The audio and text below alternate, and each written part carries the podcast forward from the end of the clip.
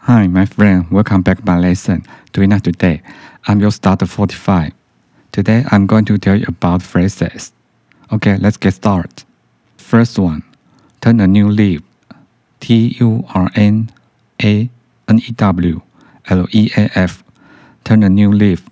In Chinese means 甩掉坏习惯，从头开始。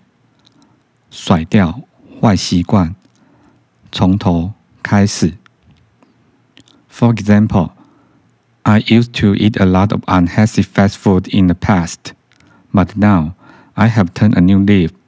I am never going to eat fast food again.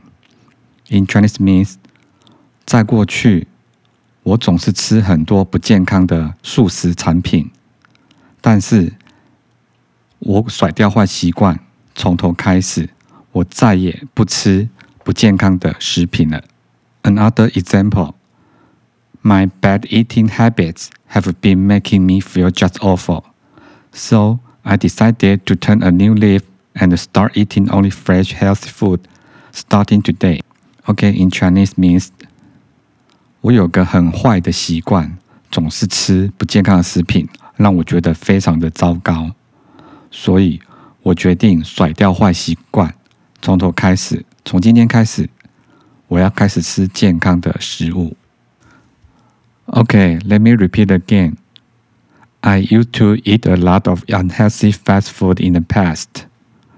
在过去，我习惯吃很多不健康的素食产品。But now I have turned a new leaf. 但是我现在甩掉坏习惯，从头开始。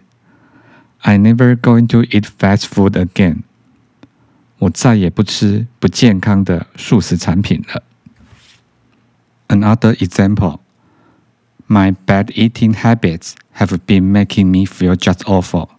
So I decided to turn a new leaf and start eating only fresh, healthy food starting today. Okay, in Chinese means 我有个很坏的习惯，总是吃不健康的食品。